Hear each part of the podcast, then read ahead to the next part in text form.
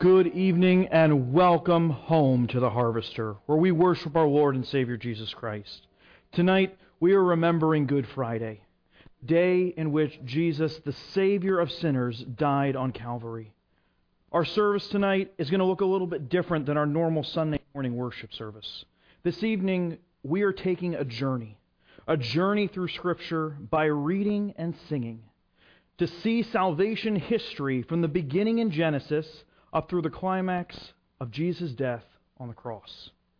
Let's begin our worship this, mo- this evening um, focusing on our focusing our hearts and our minds on hearing God by reading Psalm 95. Oh come, let us sing joy to the Lord. Let us shout joyfully to the rock of our salvation. Let us come before his presence with thanksgiving. Let us shout joyfully to him with psalms. For the Lord is a great God and a king above all gods. Let's pray. Heavenly Father, holy and almighty God, we thank you for all that you have done for us. Please bless our worship of you this evening. Let our singing glorify your name. Let the reading of your word penetrate our hearts. And let, let, us, let us see the, through the explanation of your word who you are, Father, and what you have done for us. And help us apply your word to our lives. We pray this in your Son, Son's precious name, Jesus. Amen. The beginning of salvation history starts with God. In the beginning, God created the heavens and the earth and everything in them, including man. And God called everything good. God created man and he called him Adam.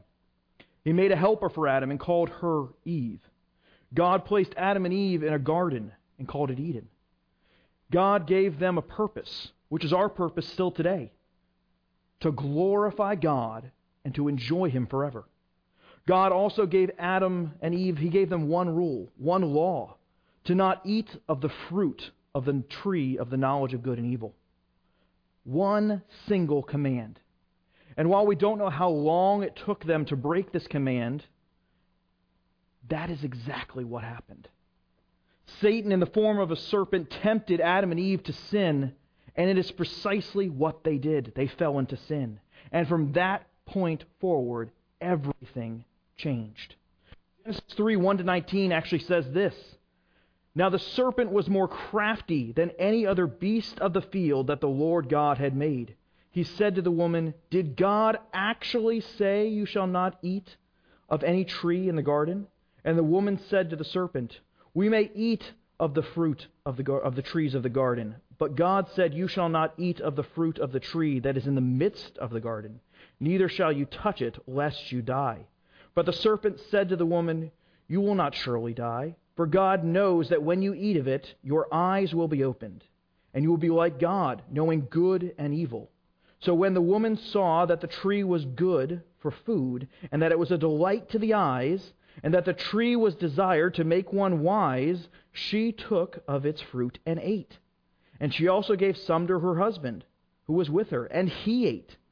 Then the eyes of both were opened, and they knew that they were naked. And they sewed fig leaves together, and made themselves loincloths. And they heard the sound of the Lord God walking in the garden in the cool of the day, and the man and his wife hid themselves from the presence of the Lord God among the trees of the garden. But the Lord God called to man and said to him, Where are you? And he said, I heard the sound of you in the garden, and I was afraid, because I was naked, and I hid myself. He said, Who told you you were naked? Have you eaten of the tree of which I commanded you, you shall not eat?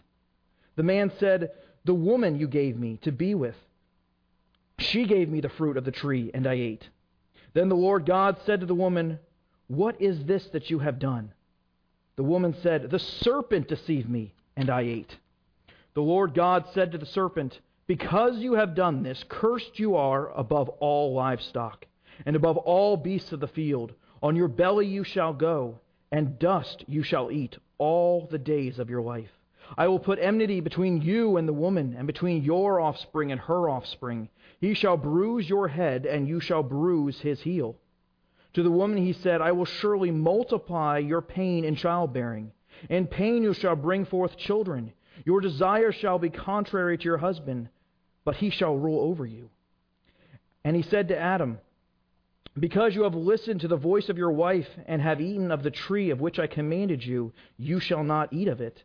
Cursed is the ground because of you. In pain you shall eat of it all the days of your life. Thorns and thistles it shall bring forth to you, and you shall eat the plants of the field. By the sweat of your face you shall eat bread, till you return to the ground, for out of it you are taken.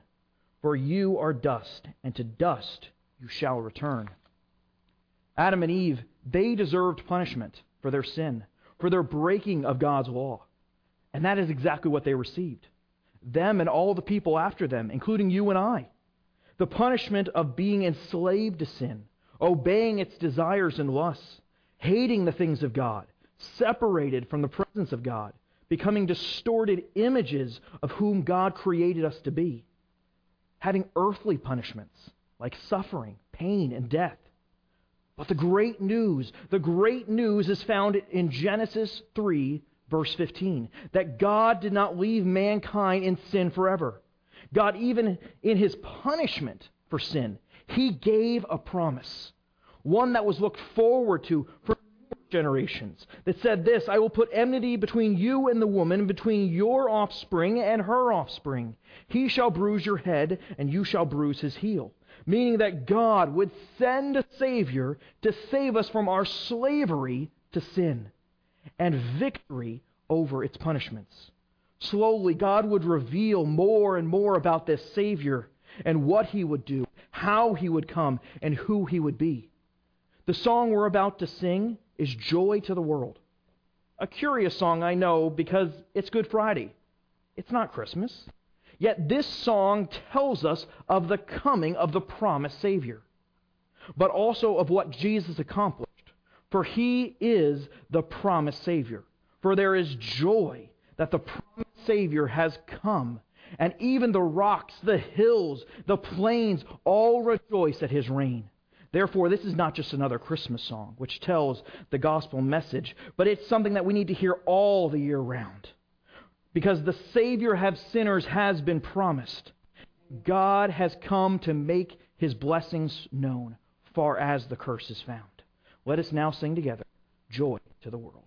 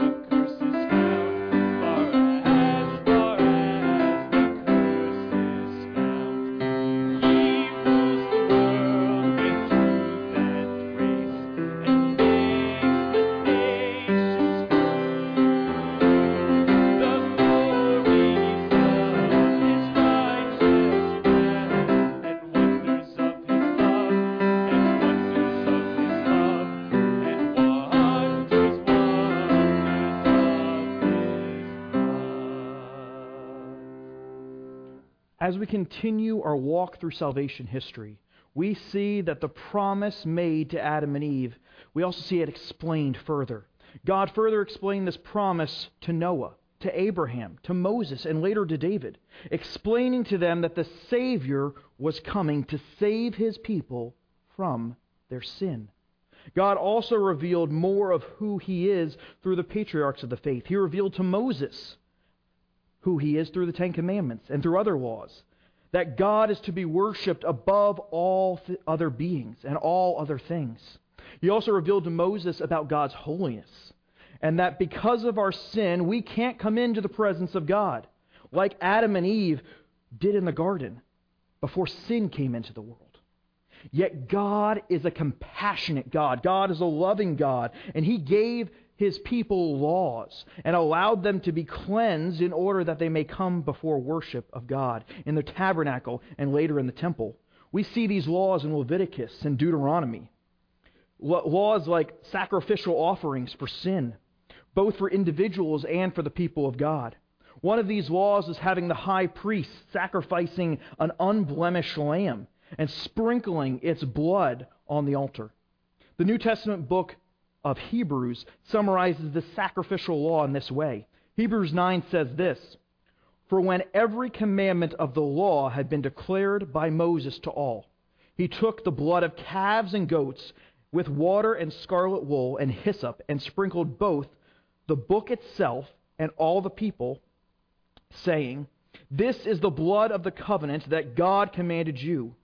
And in the same way he sprinkled with both blood uh, with the blood both the tent and the vessels used to worship. Indeed, under the law, almost everything is purified with blood, and without the shedding of blood, there is no forgiveness of sins.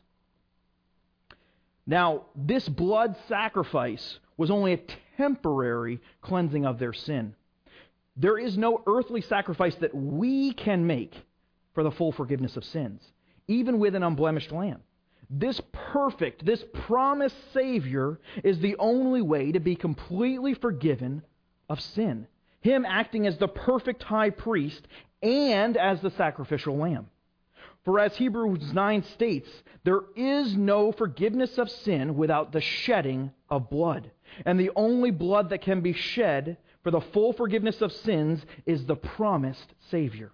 With this in mind, Let's sing our second song, remembering the truth of God's word, by singing together before the throne of God above.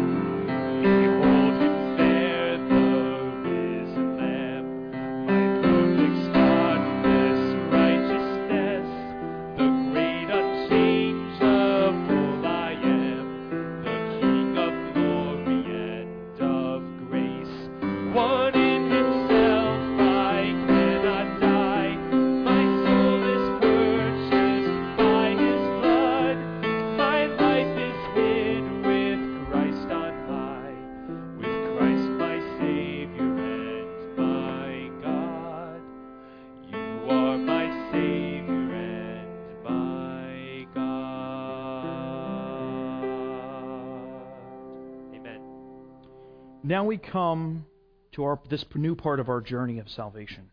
of salvation history, when the promised Savior arrives. From the time of Adam and Eve, people had been waiting for this Savior to come. They had long expected, they had long been waiting. Yet, it was not that the way that people expected, nor was it really the way that people wanted. Let's take a look at the Gospel of John to see what I mean. John 1 1 to 18. In the beginning was the Word, and the Word was with God, and the Word was God.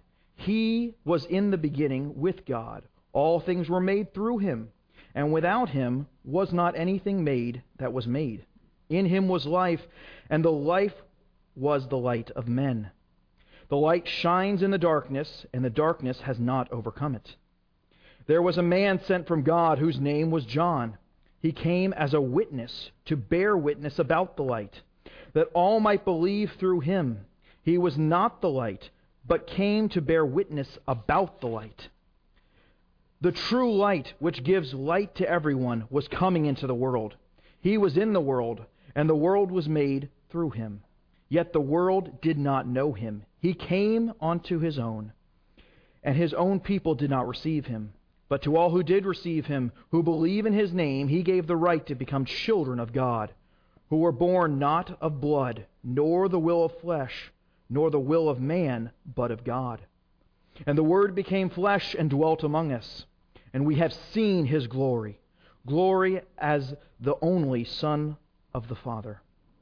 Full of grace and truth, John bore witness about him and cried out, This was he of whom I said, He who comes after me ranks before me, because he was before me.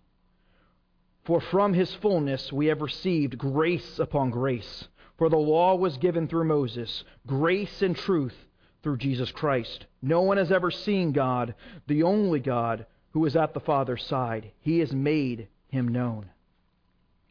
We see in John 1 that the promised Savior is Jesus. And not only is he the Savior, but he is God himself. He came to fulfill the promise made to Adam and Eve. He came to fulfill the sacrificial law. He came to save his people from sin and death. For in Christ alone, who took on flesh, fullness of God and helpless babe, this gift of love, of righteousness, yet scorned by the ones he came to save, till on the cross that Jesus died, the wrath of God was satisfied, for every sin on him was laid. Here, in the death of Christ, I live. Let us now sing together in Christ alone.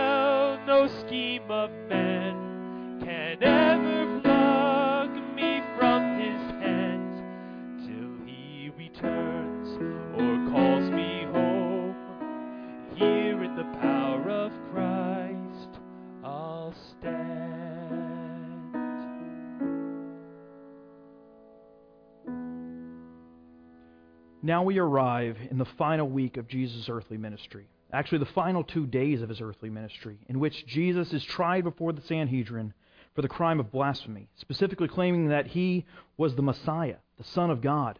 The next day, he was tried before the Roman court and the Roman governor Pontius Pilate for the crime of claiming to be king of the Jews. Both of these crimes punishable by death. Let's take a look at the trial with Pilate from Matthew 27 11 through 25. Now Jesus stood before the governor, and the governor asked him, Are you king of the Jews? Jesus said, You have said so. But when he was accused by the chief priests and the elders, he gave no answer. Then Pilate said to him, Do you not hear how many things they testify against you? But he gave them no answer, not even a, to a single charge, so that the governor was greatly amazed. Now at the feast, the governor was accustomed to release from the crowd one prisoner whom they wanted. And they had then a notorious prisoner called Barabbas. So when they had gathered, Pilate said to them, Whom do you want me to release for you, Barabbas or Jesus, who is called Christ? For he knew that it was out of envy that they had delivered him up. Besides, while he was sitting on the judgment seat, his wife sent word to him Have nothing to do with that righteous man, for I have suffered much because of him in a dream. Now the chief priests and the elders persuaded the crowd to ask Barabbas, or ask for Barabbas, and destroy Jesus. The governor again said to them, Which of the two do you want me to release for you? And they said, Barabbas. Pilate said to them, Then what shall I do with Jesus, who is called Christ? They said, Let him be crucified. And he said, Why? What evil has he done? But they shouted all the more, Let him be crucified. Jesus, who is the rightful king, the Son of God, was rejected by the ones he came to save. In this account we just read, Jesus, the promised Savior, is about to be crucified, dying a perfect sacrificial death needed for the forgiveness of sin. This offering that he is being given, he is giving this, this, perf- this forgiveness of sin freely to those who call upon the Lord to be saved. This amazing grace, this wondrous love. The song we're about to sing says this What wondrous love is this, O my soul? What wondrous love is this that caused the Lord of bliss to bear the dreadful curse for my soul? To bear the dreadful curse for my soul. Let us now sing together, What wondrous love is this?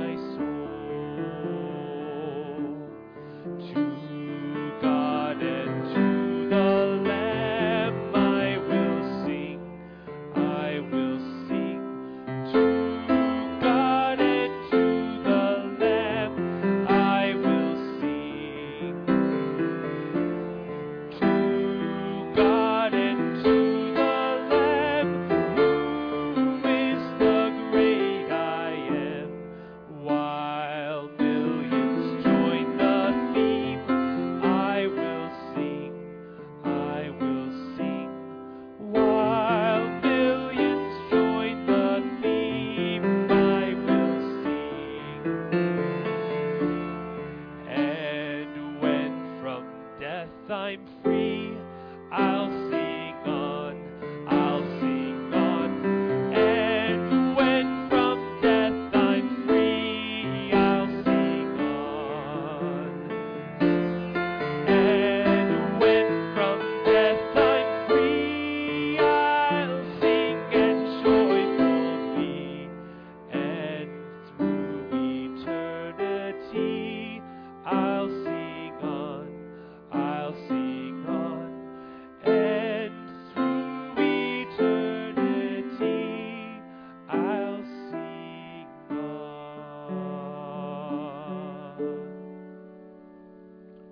As we now turn to Matthew 27, 24 through 51, we reach the climax of salvation history.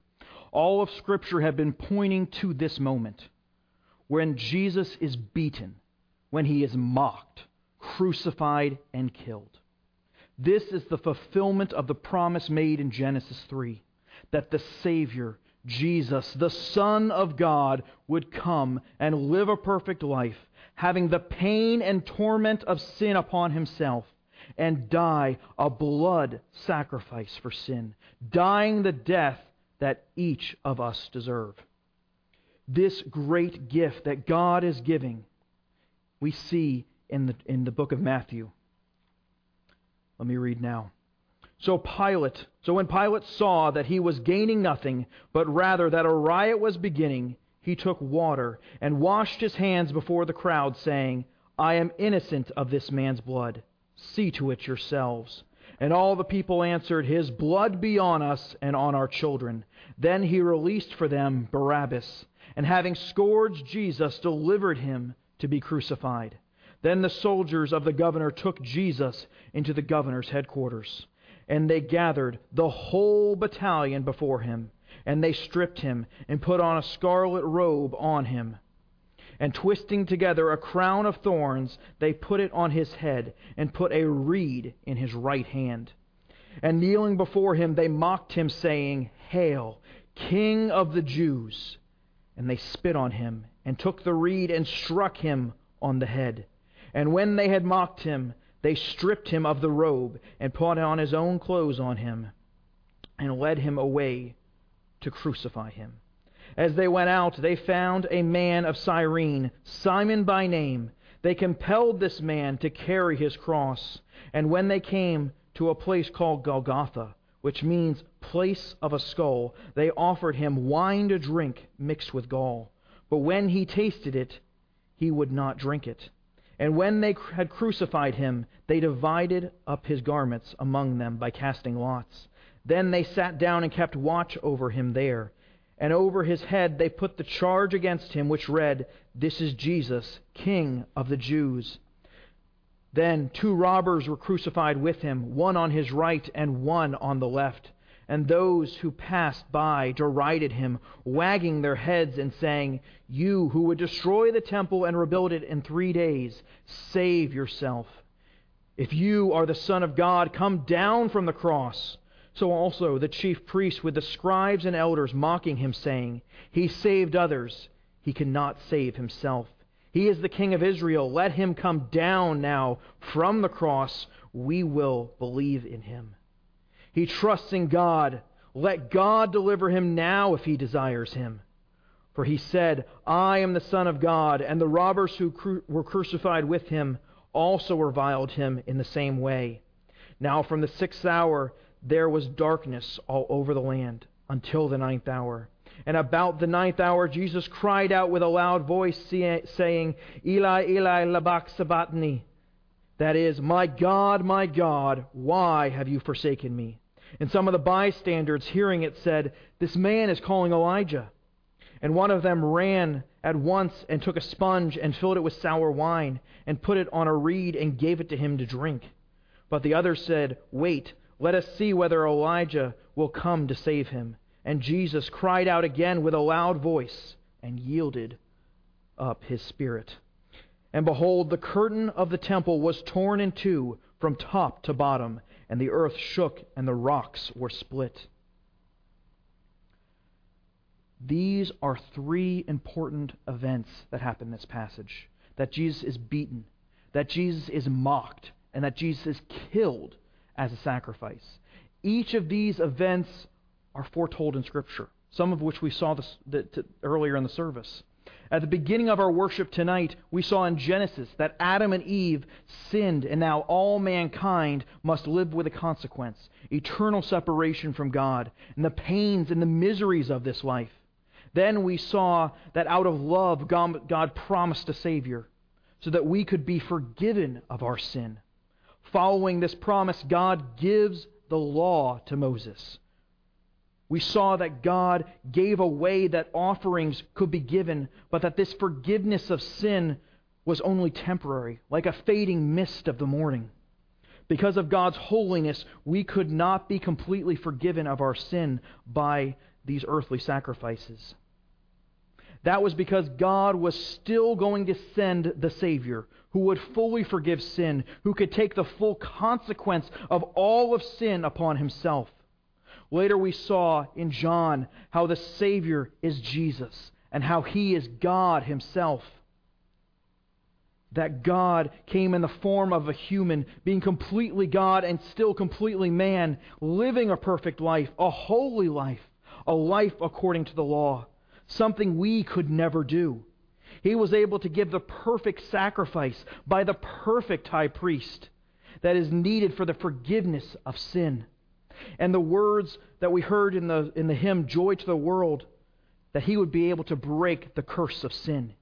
Yet Hebrews showed us that there can be no forgiveness of sins without the shedding of blood. And that is what we see in the passage what we just read. We see Jesus shedding blood. We see Jesus mocked and we see Jesus die to overcome and fulfill the punishment of sin by himself. Now, this shedding of blood, which we see in sacrifices, is usually done in the form of a lamb and um, or an unblemished animal, as prescribed by the law.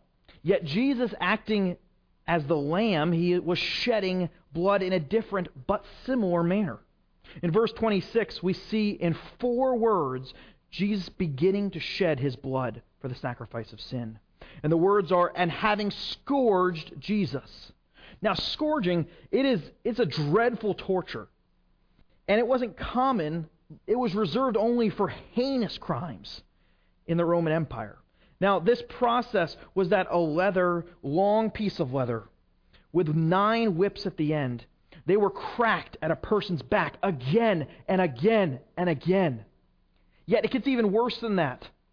These, these whip ends, they had bone tied onto them and they had metal pieces tied onto them. So that when it was whipped, it would stick in the person's flesh and would rip the flesh off of them. It would whip it right off this person. This filleting of flesh it was not uncommon to see people that were so beaten that their internal organs were showing. Even worse, many people would be so beaten badly that they would die during this process. Now, we must keep this in mind that all of this is done before Jesus took the crossbeam of the cross and walked out to Calvary. Because when he did so, his back was raw, it was bleeding, and it would have been chafing against that wood in his deep and open wounds. And this was all before Jesus had been hung on the cross to die. His pain, his suffering were about to increase exponentially. Now, this practice by the soldiers demonstrates radical depravity of sin. Now, to put this treacherous act in perspective, there is a Hebrew law that allows for the scourging, but only up to 40 lashes. And those were for only exceedingly heinous crimes. Yet, under Roman rule, which this was, a Roman soldier could scourge a person as many times as they want. There was no obligation for a certain amount of lashes. The only thing that was restraining them was their strength and their desire to inflict pain. Also, as many soldiers that wanted to do so could do so. Pilate, the Roman soldiers, the Jews, everyone wanted to see Jesus in pain and suffering and having his blood spilled for their own entertainment as well as their sinful lusts. Little did they understand that this shedding of blood by Jesus was what was needed as part of the sacrifice for the forgiveness of sins. Jesus' blood was shed so that sin would be forgiven. This means their sin, my sin, your sin, anyone's sin. If anyone repents and turns to Jesus for the forgiveness of sin, they are forgiven because of Jesus' sacrifice. Here, Jesus is being bled as the spotless lamb Yet there's something different. A lamb that is even full of any physical defects, it's not under the obligation to follow the law of God, under the revealed, his revealed law. But Jesus is under the law, and he lived perfectly. He lived that law perfectly. The blood shed here in his next few verses was necessary for the sin to be forgiven. Now, I have a question for you. How often do you think of the pain that Jesus went through as being a sacrifice for sin? How often do you reflect on what he went through on your account? The pain and the suffering that he endured was not for his own edification, but it was done so out of love love for his people, so that they would be forgiven. If you have not thought about this lately or even at all, I would encourage you to take time tonight, take time tomorrow. Think about all of the pain that God went through, this agony that Jesus went through in just these four words in Scripture for your sin. Every drop of blood that Jesus bled was necessary for the forgiveness of sin. Nothing was wasted. Think and thank God for what he has done. Thank God for not only sending Jesus, but having him endure physical suffering and torture for you. Now, this is just the beginning of what was about to happen for Jesus. Not only is he scourged, he, Jesus is also taken um, after his trial inside the governor's palace where an entire battalion is mocking him. Now, we see this in verses 27 through 31. If you remember what we said before, that Jesus was tried before Rome for the claim of being king of the Jews, and by the Jewish Sanhedrin for being the Messiah. Now, while Rome allowed for people um, to worship whatever they wanted, they didn't want someone who was trying to unite a people group in, under one rule, especially if that one person claimed to be God. For in Roman culture, Caesar was a god. Therefore, when Jesus, what Jesus was claiming to be and to do was an affront to them. Yet instead of beating him, the soldiers decided to mock him, to humiliate him. Now, in most of our minds, we are picturing just a few soldiers gathered around and who are taking Jesus into a room and just mocking him. But that image is, is slightly flawed because we don't have a good idea of what a battalion is. A battalion is not just a few soldiers, it's not just a hand a hand-picked group of a few. Rather, a Roman battalion at its full strength was 600 men. Men loyal to Caesar above all. These 600 men take it upon themselves, themselves to mock Jesus' claim of being a king. Now, don't forget, Jesus had also just had all of that torture occurring to him.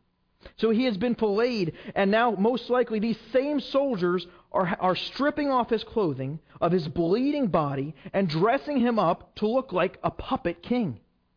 A king with a soldier's robe instead of a regal outfit, a crown of thorns instead of a golden crown, and a reed instead of a scepter. They mock Jesus and continue to humiliate him. They even mockingly bow down before him and in similar fashion, they gave a res- what would be a respectful shout to Caesar, but mockingly to Jesus, saying, Hail Jesus, King of the Jews. And again, their sin was on full display. This is the King of all, and he is being treated like dirt. This suffering servant is now hit on the head with a makeshift, makeshift scepter which symbolizes their perception of God's power. This is the promised Savior. This is the one who had been looked for since Adam and his sin. This promised Savior, and he is being ridiculed by the ones he came to save.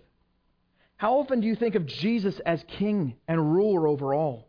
In this image that I've been trying to point out to you, it's a bleeding man, a man almost near death, yet having so much suffering still to go through.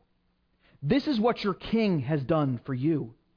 He not only went through physical pain, but mockery, and soon crucifixion and death. Remember what your king has done for you.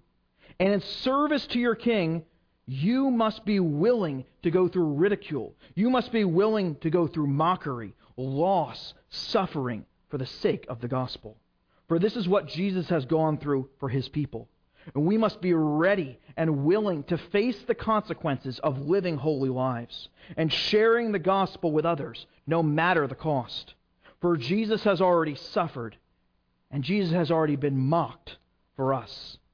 Next, we come to Jesus' being led um, to the cross and his eventual death. We see this in verses 32 and 33. This bleeding, tortured, and mocked king, he is carrying this crossbeam, the beam that goes from left to right. He is carrying this crossbeam until the soldiers compel a man named Simon to carry the rest of the way to Golgotha, or also translated Calvary. And here they mock Jesus again if they hadn't had enough before. They offer him wine mixed with gall, which is a poisonous substance, instead of something to help him. And here is where we see Jesus nailed to the cross in both his hands and his feet. But like how Matthew didn't really explain about the scourging, he doesn't elaborate here on how Jesus was hung on the cross. But what we see in the Gospels and other sources, that a person was crucified by having their nails hammered into the crossbeam, and then having their body holstered up so that then they could nail the feet into the bottom of the cross. So that even to get a good breath, a person's whole body would have to exert a tremendous amount of effort just to get a single breath. With this in mind, Jesus' humiliation, it continues. They had his clothes stripped off of him, and the soldiers then have the gall to divide up his garments among themselves. Now, at this point, his garments would have already been bloody and dirty rags. Yet they sit down and cast lots. And then after they cast lots, they sit around and guard him. They guard a man who they've already beaten and already tortured and nailed to a cross. Because they wanted to make sure that he wouldn't go anywhere and no one would come and steal him. So they continued to guard him. They continued to humiliate him even further by putting a sign, a sign over top of his head which had the crime that he was that he was said to have had. Jesus, King of the Jews. Now, this, this, this claim is ironic because they are killing him for being the truth. For he is the king, the king of all. And soon it'll become obvious. At this point, it seems that these Roman guards have gotten tired of humiliating Jesus. And now they let other people, they let the crowds join in this humiliation. These people who may have seen Jesus perform miracles, who may have heard Jesus' teachings, they are now mocking him as he is hanging there on the cross. They're deriding him and wagging their heads in disdain. Like in the way you may, you may shame your pet for doing something wrong. Yet they want to humiliate him even further. So they try to taunt him by tempting Jesus, saying, Jump off that cross, save yourself, claiming that if he does so, that they would believe in his divinity and to prove to them that he could destroy the temple and then rebuild it in three days.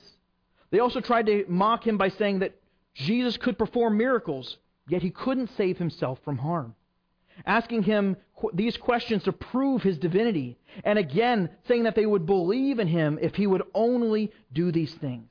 They would believe in his message as long as they obeyed, or as long as he obeyed them. If he were just to perform another miracle like a trained monkey, they would have been satisfied. Their sin had blinded them to the truth that Jesus is God's Son, that He is God Himself, and that He was sent here to be the Savior, to be the Savior that we need. And He needed to bleed and to suffer and to die for sin, just as He was doing in this passage. And by Jesus having Him stay on that cross, with unswervingly serving the Father, he was following God no matter the cost to himself. Do you trust God like Jesus is doing here? This is what God commands us to do to trust Him when everything else is falling around apart from us. There is pain, there is suffering, there is death in our lives. To trust Him when all we see is darkness trusting Him to lead us through the darkness, like a flashlight in the world's darkest cave. As we arrive at verses 45 to 54, we reach the apex of this passage and the climax of all of salvation history. Darkness is all over the land, yet it's only noon. And it stays dark for over three hours. God, who is in sovereign control of all of nature, is showing that he is, can has the power to blot out the sun. And this is showing us what has happened between the Father and the Son. God has turned his face away from Jesus. Like Adam and Eve in the garden before, um, before they sinned, God and or the Father and Jesus were able to be in constant communication with each other. Now they are now Jesus is separated from the Father. And this is why, with a loud voice in verse 46, Jesus cries out, Eli, Eli, lama sabachthani. That is, my God, my God, why have you forsaken me? God has turned his face from him. Jesus no longer is in the presence of the Father. Jesus has taken all of sin upon himself. And because the Father is holy, Jesus cannot be in his presence. This was always the end game for sin. Yet, that did not mean it would be easy. Now, others, still not knowing what Jesus was doing, still not understanding what was happening in front of their eyes, they think that Jesus is not calling out to the Father. Rather, he is calling out to Elijah to come back and to save him. Others seem to even believe that he's in more confusion than he actually is, and they try to give him more inedible wine, like before. No one understands. Their eyes have all been blinded to what God is doing directly in front of them. Now, while in, while in the Gospel of Matthew we don't see Je- Jesus' last words in this account, we do see them in the Gospel of John.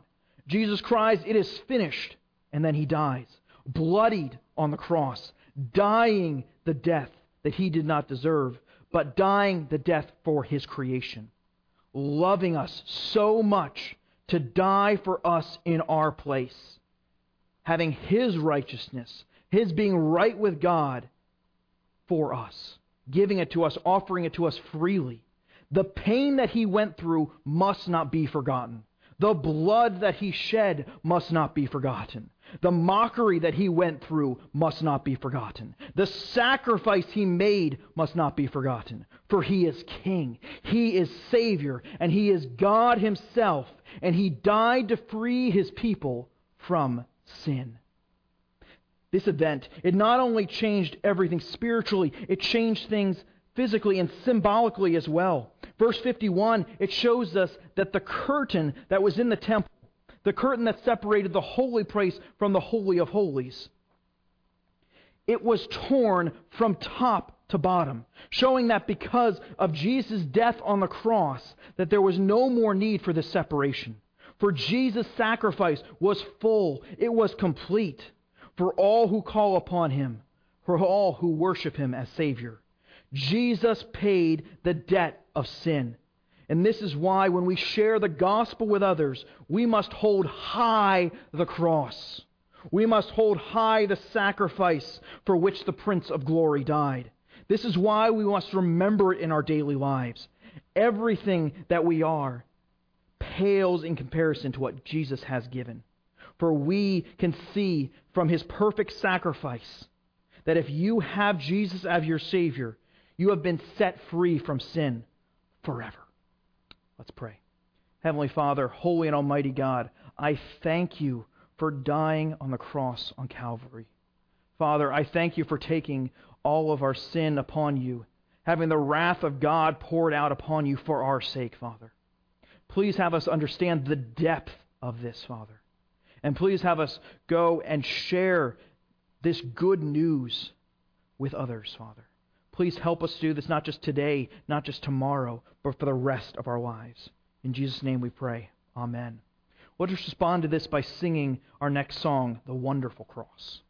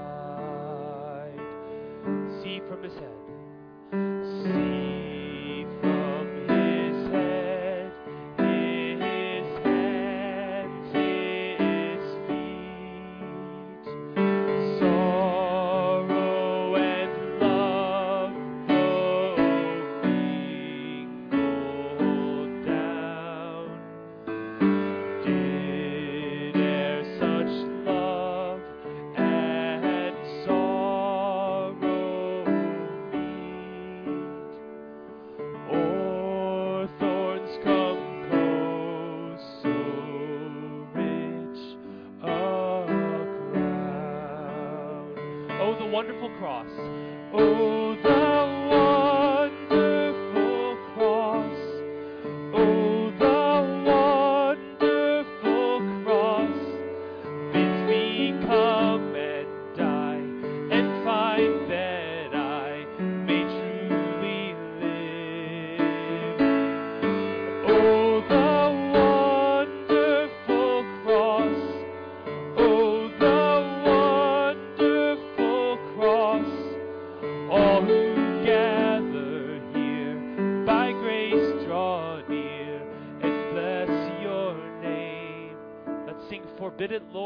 I should boast.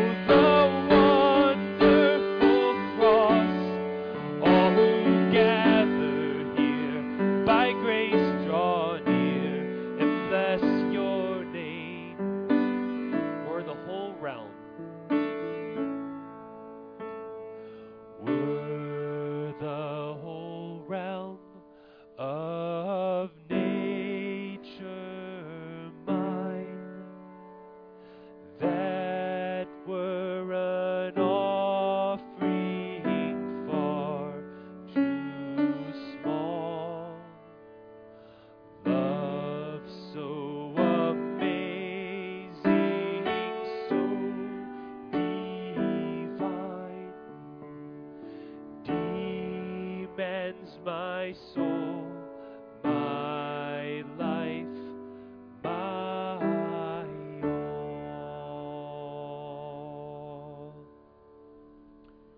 This brings us to the last part of our journey of salvation history. Hearing the greatest news that can be shared that Jesus did not stay dead. The promised Savior who performed the perfect sacrifice, dying the perfect sacrificial death, was raised from the dead three days later to the glory of God the Father, defeating death, for death had been swallowed in victory. Luke 24, 1 to 12 says this But on the first day of the week, at early dawn, they went to the tomb, taking spices they had prepared. They found the stone rolled away from the tomb. But when they went in, they did not find the body of the Lord Jesus. While they were, while they were perplexed about this, behold, two men stood by them in dazzling apparel. And they were frightened and bowed their faces to the ground. The men said to them, Why do you seek the living among the dead? He is not here, but he has risen. Remember how he told you while he was still in Galilee that the Son of Man must be delivered into the hands of sinful men and be crucified and on the third day rise. Rem- and they remembered his words, and returning to the tomb, they told all these things to the eleven and to all the rest. Now it was Mary Magdalene and Jonah and Joanna and Mary the mother of James and the other women with them who told these things to the apostles.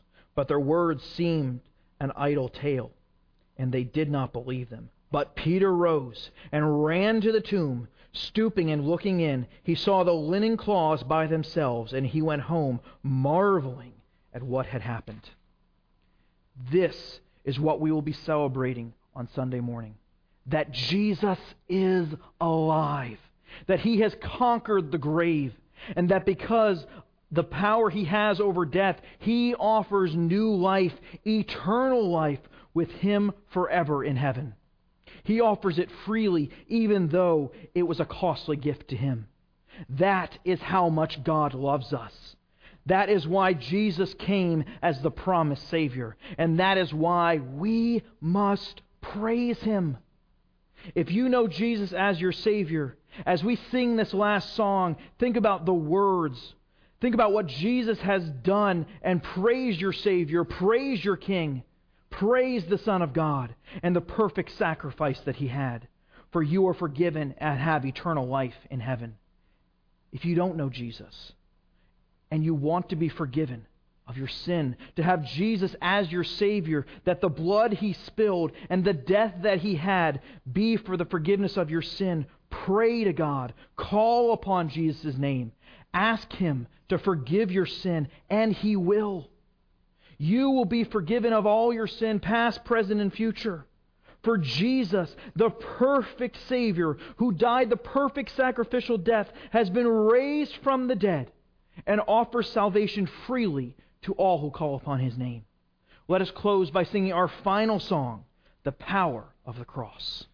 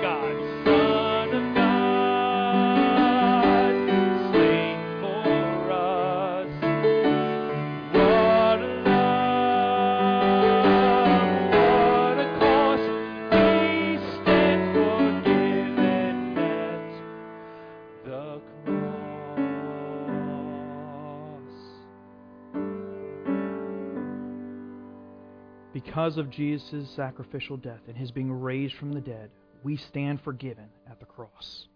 I hope to worship with all of you on Sunday morning at 10 a.m. with our live stream service on Easter, or with us in the Harvester parking lot for our drive in modified worship, watching the live stream together or listening to it on the radio.